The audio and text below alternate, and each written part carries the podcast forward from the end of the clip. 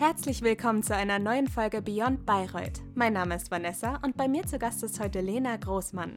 Lena hat von 2016 bis 2019 Medienwissenschaft und Medienpraxis an der Uni Bayreuth studiert und ist jetzt Redakteurin und Moderatorin bei Zipzack Mini in Wien.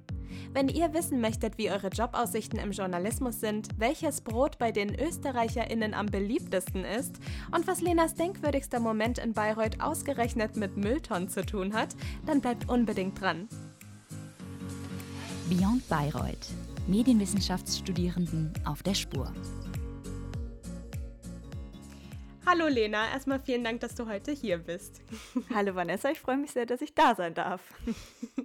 äh, ich würde dich erstmal bitten, dass du dich kurz selber vorstellst. Also wo kommst du her, wo bist du jetzt und was machst du beruflich? Mein Name ist Lena Großmann. Äh, eigentlich komme ich aus Oberhausen, aus dem Ruhrgebiet, habe in Bayreuth studiert, habe dann meinen Master in Wien gemacht und lebe jetzt auch dort und arbeite beim ORF als Redakteurin und Moderatorin. Ich glaube, deswegen hast du mich auch eingeladen. Das stimmt, ja, genau. Sehr gut. Ähm, du bist ja Moderatorin und Redakteurin bei Zipzack Mini, ne? Das ist ja eine Kindernachrichtensendung beim ORF. Kannst du vielleicht mal kurz deine Aufgaben da erklären? Also was machst du genau? Genau, also die Zipzack Mini gibt es seit fast einem Jahr. Wir haben bald unser Jubiläum. Ähm, und wir produzieren äh, Kindernachrichten, also quasi die Weltpolitik, aber auch Dinge, die in Österreich passieren und Dinge, die für Kinder eben relevant sind, ähm, in kindgerechter Sprache, dass es jeder versteht. Und lustigerweise sind auch viele Erwachsene sehr überzeugt davon und sagen, ah, jetzt verstehe ich auch endlich, was in der Welt ja, passiert. Perfekt. Ja, das kann ich mir sehr gut vorstellen. ja, absolut. Genau, und als Redakteurin ist quasi mein Job, dass wir, oder grundsätzlich fängt eigentlich unser Arbeitsalltag so an, dass wir eine Sitzung haben.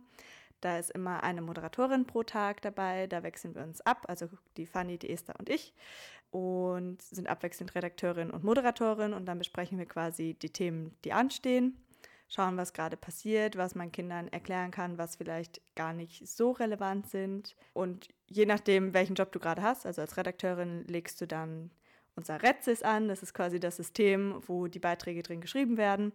Gehst die Beiträge schneiden, gehst mit ins Studio, sitzt im Regieraum, ähm, bist quasi der Chef vom Dienst, also schaust, dass alles rund läuft, dass die Moderatorin sich im Studio nicht verspricht und stellst am Ende die Sendung schön zusammen. Und als Moderatorin ist quasi das die andere Seite. Du schreibst keine Beiträge, sondern du schreibst Moderation, gehst in die Maske, gehst ins Studio, sprichst die Moderator Moderation ähm, eben vor der Kamera, hoffst, dass alles passt, sonst wird es dir jemand sagen. und schaust dir am Ende dann mit der Redakteurin gemeinsam die Sendung an und keine Ahnung, manchmal sind dann Kleinigkeiten, die irgendwie noch geändert werden müssen oder du sagst, es passt eh. Mhm. Genau. Gefällt dir eins davon besser? Also bist du lieber Moderatorin oder Redakteurin oder hält sich das so die Waage?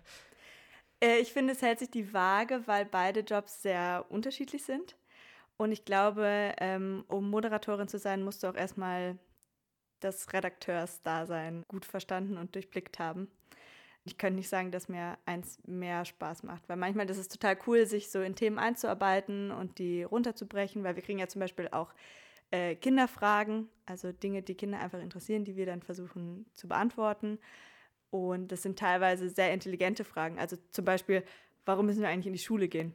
Und sich dann da reinzufuchsen oder auch in so physikalische Themen kann manchmal sehr interessant sein und macht auf jeden Fall Spaß, aber genauso macht auch die Arbeit vor der Kamera Spaß. Also ich mag die Abwechslung tatsächlich. Kannst du vielleicht noch mal kurz so erzählen, wie so ein typischer Arbeitsalltag bei dir abläuft? Also wie geht's los und wie endet der und genau, wie kann man sich das vorstellen?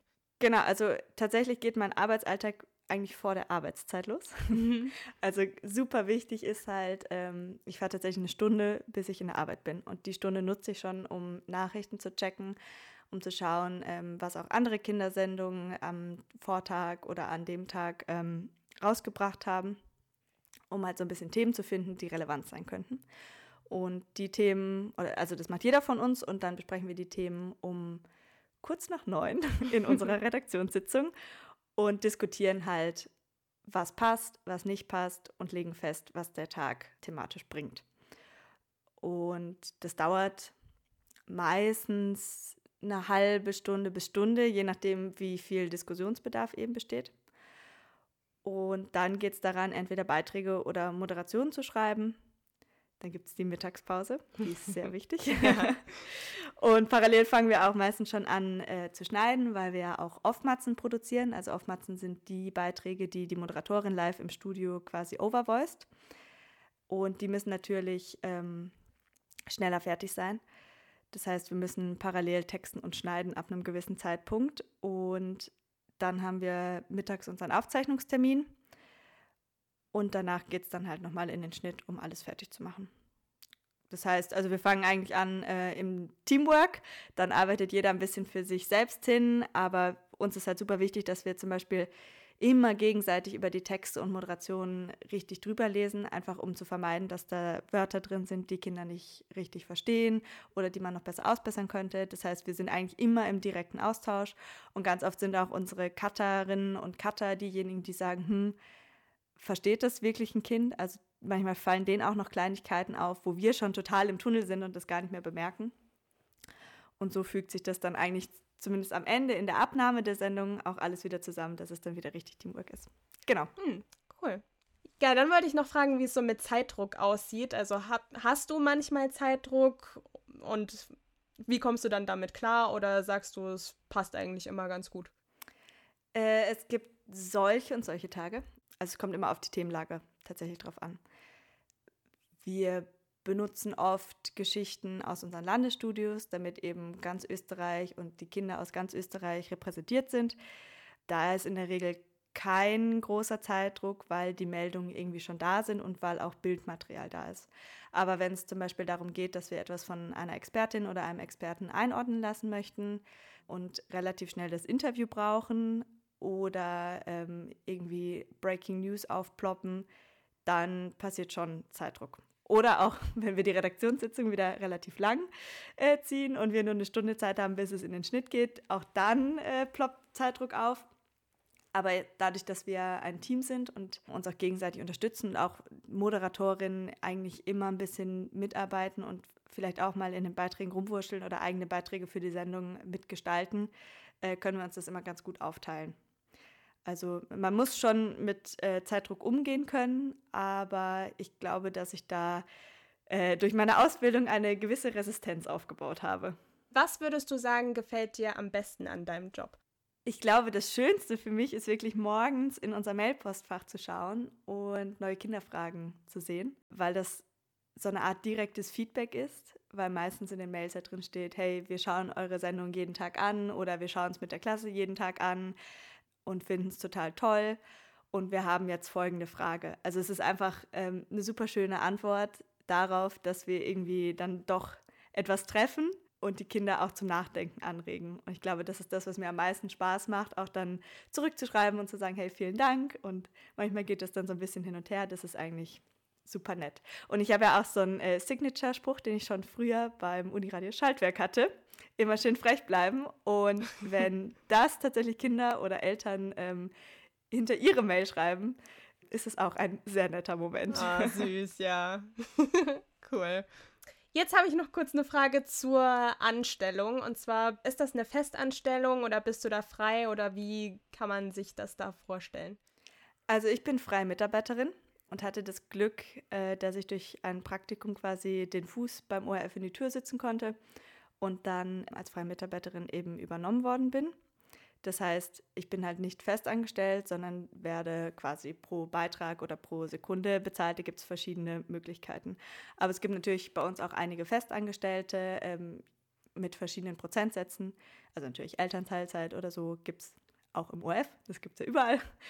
Aber ich bin tatsächlich freie Mitarbeiterin und ich glaube, das ist auch für die Medienbranche gerade am Anfang, wenn man junge Journalistin oder junge Journalist ist, sehr üblich, dass man halt nicht sofort mit einem fixen Vertrag übernommen wird. Gerade bei den öffentlich-rechtlichen. Ja, aber du kommst damit gut klar, dass es quasi so frei ist.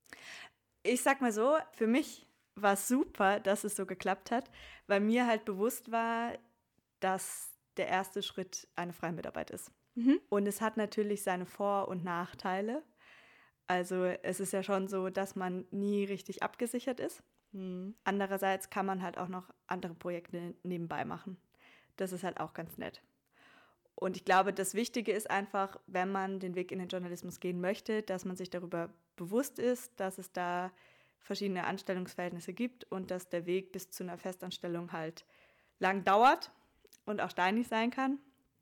Aber man kann es natürlich für sich nutzen. Mhm. Würdest du, also hoffst du drauf, dass es noch eine Festanstellung wird irgendwann? Oder sagst du, es ist auch okay, wenn es erstmal so bleibt? Also der Wunsch ist natürlich da, dass es irgendwann eine Festanstellung wird. Ich glaube, da würde auch jede und jeder lügen, wenn es, wenn er oder sie sagt, es ist nicht so. Aber ich sag mal, ich bin noch relativ jung und kann damit noch gut leben. Wenn es dann irgendwann mal Richtung Familienplanung geht, dann wäre es was, wo ich mich mehr drüber ärgern würde und wo ich mir mehr Sicherheit einfach wünschen würde, was ja mhm. absolut logisch ist. Ja, klar, auf jeden Fall.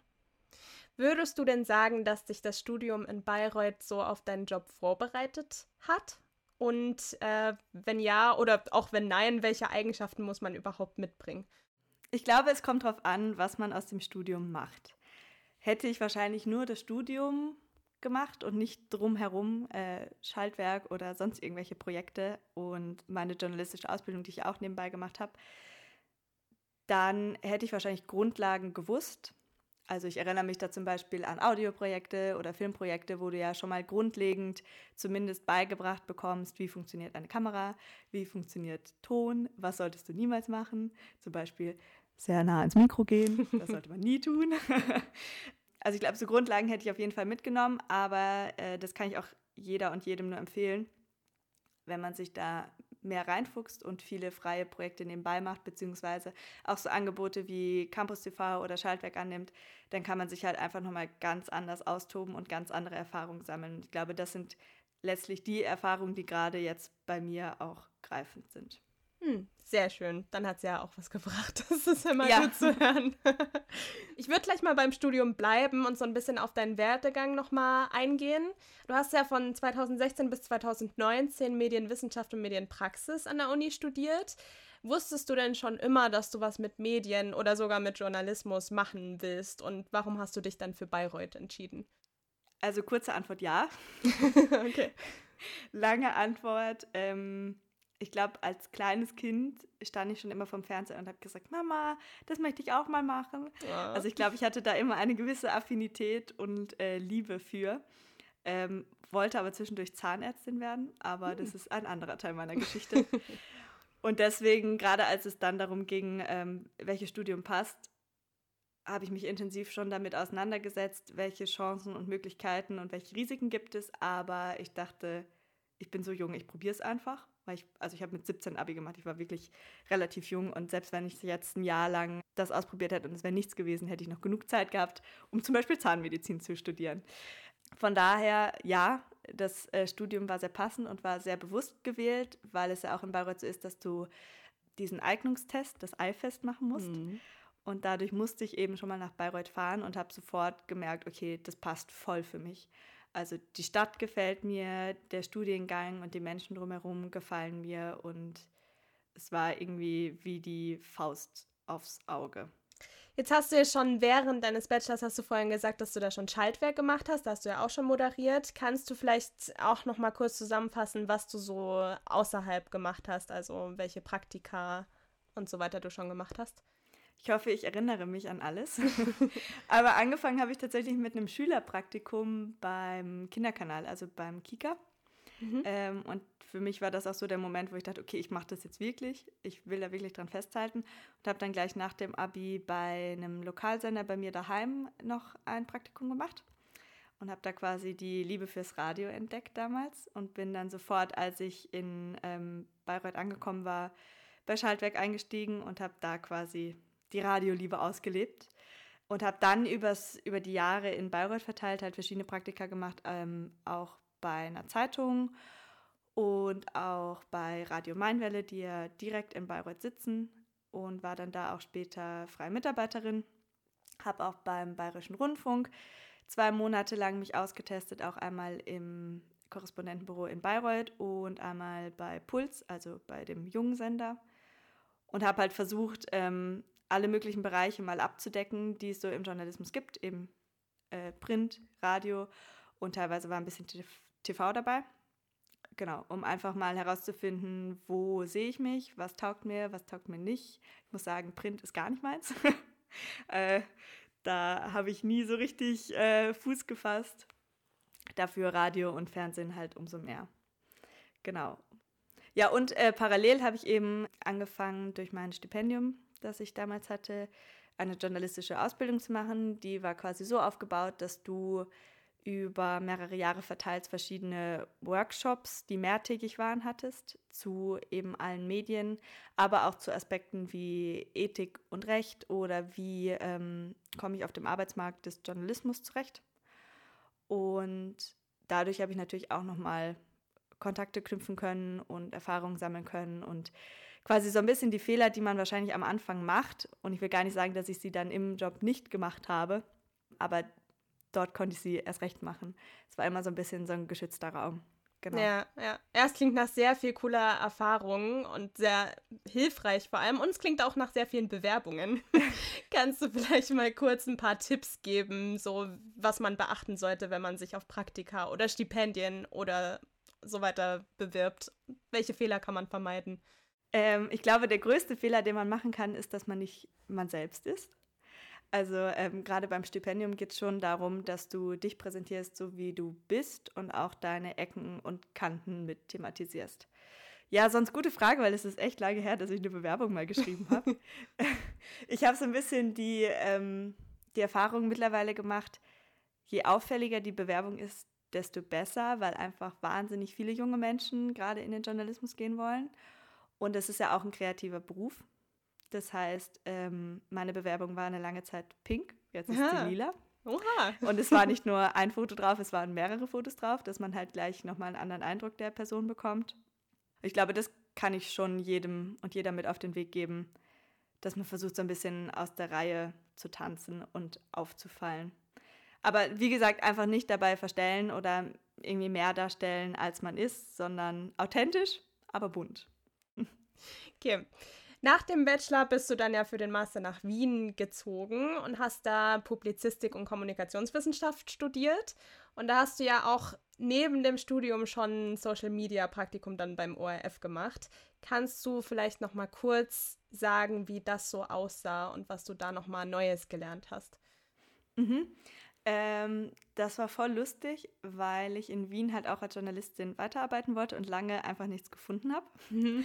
Und dann äh, hatte ich gerade bei meinem Stipendium einen Kurs zu multimedialem Journalismus abgeschlossen und habe am nächsten Tag äh, die Ausschreibung gesehen und habe mich sofort beworben und hatte dadurch natürlich alles das, was ich gerade gelernt hatte, noch äh, voll im Hinterkopf und konnte es halt im Bewerbungsgespräch sofort ja, rausballern und dann auch in der ersten Praktikumswoche. Deswegen hat das zu dem Zeitpunkt sehr, sehr gut gepasst. Und ja, also ich habe für ORF1 Social Media, ähm, also für, die, für den Instagram- und den Facebook-Kanal, damals die Inhalte mitproduziert. Das heißt Stories, aber auch Feed-Postings und als dann, ähm, ich glaube, es war eh 2020, als Reels eingefügt wurden bei Instagram, haben wir das auch sofort ausprobiert. da habe ich mir damals eine Kollegin geschnappt und habe gesagt, hey, komm, wir machen das. Das ist jung und hip. Mhm. genau, und es also wo der Inhalt herkam, es waren teilweise Sachen, die wir selbst irgendwie gedreht haben, aber teilweise auch zum Beispiel Ausschnitte aus Filmen oder aus Sendungen, die wir dann für Social Media halt angepasst und weiterverarbeitet haben. Äh, weil es ist halt beim ORF immer wichtig, dass das Ganze sendebegleitend ist. Also wir können nicht einfach irgendwas äh, publishen, was nie an dem Tag irgendwo gelaufen ist. Und deswegen musst du dich schon so ein bisschen immer an die thematischen Vorgaben der Sendung halten und danach richten. Aber das geht eigentlich ganz gut. Also ich glaube, das Erste, was ich dann auch als Fernsehbeitrag gedreht habe, war, ähm, welches Brot ist eigentlich am leckersten? okay. Und? Ähm, ja, äh, die Straßenumfrage hat ergeben, das billig abgepackte Brot. Okay. Ähm, mhm. Und das 7 äh, Euro pro Kilo Brot wollte tatsächlich niemand haben. Oha. Aber es ist natürlich nicht äh, statistisch wertvoll oder in irgendeiner Art und Weise repräsentativ. Mhm. Aber so kann man halt aus Themen, die dann abends im ähm, Abendprogramm laufen, auch lustige Insta-Stories machen. Ja, voll. Sehr interessant. Hätte ich nicht gedacht, aber okay. ja. Okay, ähm, und dann hat sich der ORF einfach übernommen aus dem Praktikum, also hat ja angeboten, da quasi als Freie zu arbeiten. Äh, genau, also ich habe schon immer mit meinem Praktikumsleiter damals darüber gesprochen, dass es super wäre, wenn ich in irgendeiner Art und Weise halt dort weiterarbeiten könnte, weil es mir einfach wahnsinnig viel Spaß gemacht hat und weil sich ja dann über die Jahre hinweg schon der Wunsch auch bei mir entwickelt hat, dass ich Journalistin sein möchte, auch hauptberuflich ja. so. Hm. Und es ist aber wie in allen öffentlich-rechtlichen Sendungen natürlich sehr, sehr schwierig übernommen zu werden, weil ähm, eigentlich alle Stellen besetzt sind. Und ich hatte das große Glück, dass eine Kollegin beim Fernsehen die Abteilung gewechselt hat und dadurch ist Budget frei geworden für freie Mitarbeiter. Und das habe ich dann quasi auf Empfehlung hin bekommen. Aber ich sage auch dazu, das ist ähm, die absolute Ausnahme und ich habe viele Praktikantinnen und Praktikanten mittlerweile in den zweieinhalb Jahren, die ich jetzt mache, kommen und gehen sehen, weil einfach nicht immer das Glück da ist, dass gerade jemand geht oder dass irgendwas frei wird. Mhm. Gleich mal dazu zum Thema Glück auch im Journalismus. So aus deiner jetzigen Arbeitserfahrung heraus, würdest du einen Job im Journalismus empfehlen? Und was sollte man dafür mitbringen? Auf was muss man sich einstellen? Also wenn man das unbedingt machen möchte und das so ein tiefes inneres Gefühl ist, wie es bei mir war und so ein Wunsch über viele Jahre, dann würde ich es jedem und jeder empfehlen, es auszuprobieren, weil einfach der Beruf wahnsinnig viel Spaß macht. Und ich habe immer das Gefühl, wenn man so eine intrinsische Motivation und eine Leidenschaft dafür hat, dann kann man auch vieles drumherum, wenn es irgendwie mal gerade so mit freien Mitarbeiten und den Anstellungsverhältnissen, die du am Anfang hast, schwierig wird, du kannst es einfach so ein bisschen ausschalten, weil du machst deinen Traumjob. Mhm. Von daher, jeder, der es wirklich machen möchte, dem würde ich es empfehlen. Wenn jemand ähm, sich nicht ganz sicher ist, dann auf jeden Fall mal ein Praktikum machen und schauen, ob man eine Leidenschaft dafür entfacht oder nicht. Weil sonst ist es einfach ein sehr mühsamer Weg und eben auch sehr vom Glück geleitet, ob man eine Stelle bekommt, ob gerade ähm, irgendwie eine Pensionswelle oder so ansteht. Und dann würde ich es eher nicht empfehlen, weil es schon auch ein schwieriges Arbeitsumfeld ist. Jetzt, ich bin zum Beispiel in meinem Team super happy, aber ich weiß auch von anderen, dass da teilweise tatsächlich auch immer noch diese Ellenbogenmentalität herrscht. Mhm. Also, dass es viel ähm, um ich, ich, ich geht und ich möchte moderieren und deswegen spiele ich dich voll aus. Und da muss man schon eine gewisse Härte mitbringen, glaube ich, oder es zumindest sich nicht anmerken lassen oder an sich heranlassen. Und wenn dann jemand kommt, der da eh nicht so viel brennt, glaube ich, kann man sowas auch gut vermeiden. Mhm. Also viel Durchhaltevermögen, Geduld, Leidenschaft, so das ist am wichtigsten. Genau, absolut. Also wenn man nicht für den Job brennt, glaube ich, braucht man ihn gar nicht anfangen. Okay. Jetzt mal abgesehen von deinem jetzigen Job bei Zipzack Mini, gibt es irgendein Projekt oder irgendeinen Job, den du super gerne noch machen möchtest in deinem Leben? Vielleicht einen Job, den du schon, wo du schon im Studium gesagt hast, oh ja, da würde ich gerne hin oder äh, also lässt du es dir einfach offen, wo es dich als nächstes hintreibt? Ja, tatsächlich ist es so, dass, also ich mache vor allem ja gerade Fernsehen mhm. und ich habe aber auch die Arbeit beim Radio und für Social Media einfach sehr, sehr gern gehabt. Und meine absolute Traumvorstellung wäre, dass ich eines Tages alles drei machen kann. Also in irgendeiner Art und Weise als Korrespondentin oder halt zumindest so aufgeteilt, dass ich eine Woche Radio mache, eine Woche Fernsehen und eine Woche Social Media. Das wäre so die absolute Traumvorstellung. Das ist, glaube ich, das, was mich am meisten reizen würde, weil es einfach nochmal eine ganz andere Herangehensweise an Themen ist und andere Darstellungsformen und da kann man viel dazu lernen und man bleibt halt auch frisch im Kopf. Also du hast nicht, ähm, das habe ich irgendwann mal bei mir bemerkt für die alten Sendungen, für die ich gearbeitet habe, dass ich zum Beispiel in meine Beiträge voll oft mit so einem Dreisatz eingestiegen bin. Also Sattel, äh, Hufeisen und Halfter, damit ist jedes Pferd ausgerüstet. Und als ich das gemerkt habe, oh Gott, ich mache immer den gleichen Einstieg, war so der Moment, wo ich dachte, okay, ich, ich muss jetzt irgendwie mal wieder frisch im Kopf werden und es anders angehen, weil sonst wird es langweilig, auch für die Zuseherinnen und Zuseher. Mhm. Ja, cool, dann drücke ich dir auf jeden Fall die Daumen, dass das irgendwann klappt. Dankeschön. Ich werde berichten.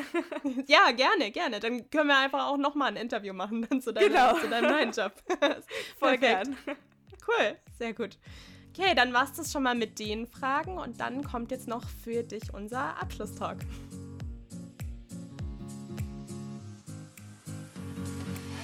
Der Abschlusstalk.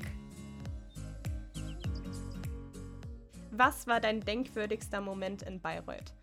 Oh wow, jetzt, jetzt ist die, jetzt geht wie so ein Film vor meinen Augen vorbei. Ähm, mm, Also ich sag mal so, ich habe meinen Verlobten in Bayreuth kennengelernt. Oh. Und ich glaube, das ist ähm, der Moment, als wir uns das erste Mal gesagt haben, dass wir uns lieben, hinter Mülltonnen. äh, ich glaube, das ist der denkwürdigste Moment, mhm. äh, weil es irgendwie voll zu Bayreuth und zu all dem passt, was ich dort erlebt habe. Auch wenn ja. es sehr kitschig ist, dass ich das jetzt nenne, aber das ist das Erste, was mir in den Kopf gekommen ist. Ich finde es süß. Ich finde es sehr süß.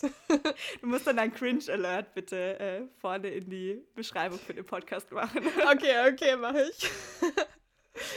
Okay, die zweite Frage ist, wenn du nochmal studieren würdest, würdest du dich wieder für Bayreuth entscheiden und für Medienwissenschaft und Medienpraxis? Ja, mit dem Vorwissen, das ich damals hatte, würde ich es nochmal machen. Aber ich könnte mir auch gut vorstellen, nochmal eine andere Fachrichtung zu studieren, äh, wo auch alles ein bisschen, ich sag mal, strukturierter abläuft. Also es ist so ein Zwischending. Vielleicht würde ich das als Nebenfach oder so auf jeden Fall noch machen.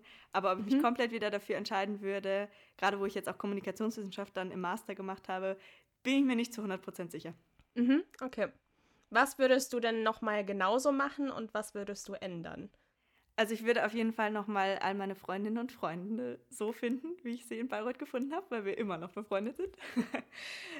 also ich würde auf jeden Fall auch die Stadt an sich fürs Studieren nochmal, also gerade für den Einstieg, äh, wenn du in den Bachelor startest, auf jeden Fall so nochmal wählen, weil es einfach eine total angenehme Größe ist, um sich wohlzufühlen. Und ich würde auch auf jeden Fall parallel viele Praktika und viele Projekte und Angebote der Uni nutzen, um sich so ein bisschen weiterzubilden und sich auszuprobieren. Das würde ich alles genauso machen.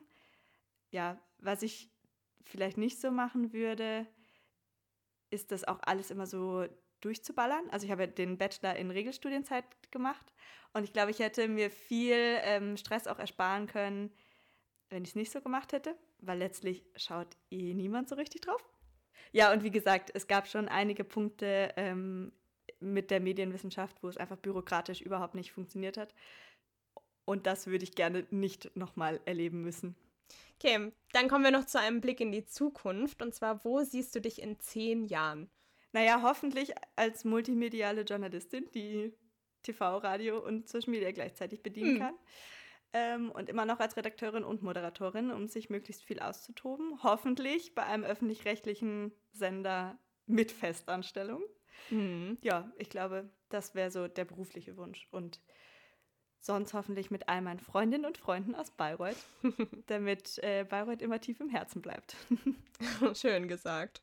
Okay, hast du zum Schluss noch irgendwelche Tipps für unsere zuhörenden Studierenden? Ja, auf jeden Fall.